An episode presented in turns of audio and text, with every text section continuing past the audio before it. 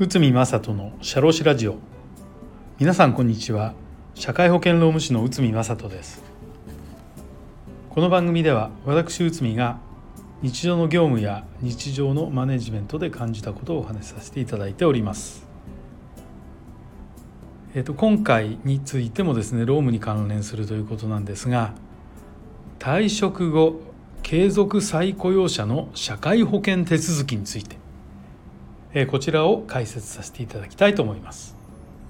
まあ、これからあの定年退職した後に再雇用される方が非常に増えておりますがこれは改正高年齢者雇用安定法の改正がありましたので、まあ、それのスタートに伴ってまあ、あの60歳を定年退職と決めている会社でも退職後を働くことが、まあ、できる希望するもの全て雇用するということで65歳まで継続雇用をして再雇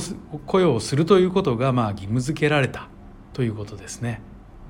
まあ、再雇用時の賃金は雇用条件によって退職前とは大きく変化することが予想されます。まあ下がってしまうことがほとんどというふうに言われてます給与から何がどれだけ引かれて最終的な手取り額になるのか再雇用者はもちろん会社の担当者としても気になるところです。給与から控除されるものの中で健康保険料や厚生年金保険料は大きな割合を占めています。再雇用者には特別な社会保険の手続きがあるのでしょうか。再雇用時の具体的な手続きをよく質問があるのでこれをちょっと見てみましょうということです。社会保険の取り扱いでは雇用契約上は一旦退職となり一日の空白もなく引き続き同一の事業所に雇用された場合は被保険者資格も継続することとされています。退職金の支払いの有無身分関係業務内容の変更の有無は関係なく事実上雇用関係が継続しているということが要因です。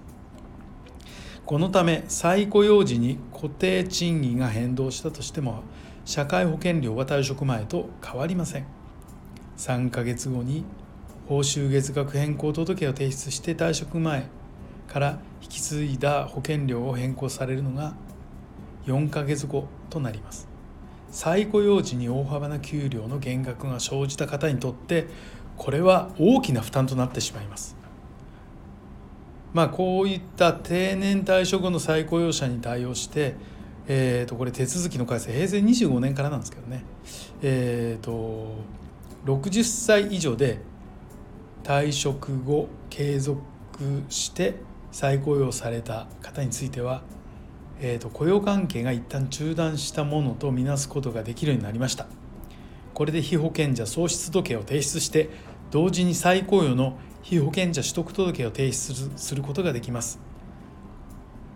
これ資格取得届には給与額を記載するので届け出によって保険料が決定します。まあえーと、と月額変更みたいな形ではなくて、えー、すぐに保険料が改定となるということになります。まあ、前までだったら数ヶ月待たなきゃいけなかったんですけど、まあ、今回はすぐに変更ができるということになったのこの平成25年以降はなったんです。まあこれはですね、まあ、手続き的には、まあ、あの社会保険って1ヶ月単位というふうに言われてますがこれはまあ同日にこの再雇用の場合できるというところです。でそのために資格喪失届と資格取得届をまあこれバンと出してえーと、変更になりますよというところになります。まあ、ここが一般的なですね、えー、と継続同じ会社にいてこうお給料が上がったり下がったりということと,、えー、と再雇用の継続雇用定年後再継続再雇用についてというところが、え、異なりますのでこの点ですね注意していただければというふうに考えております。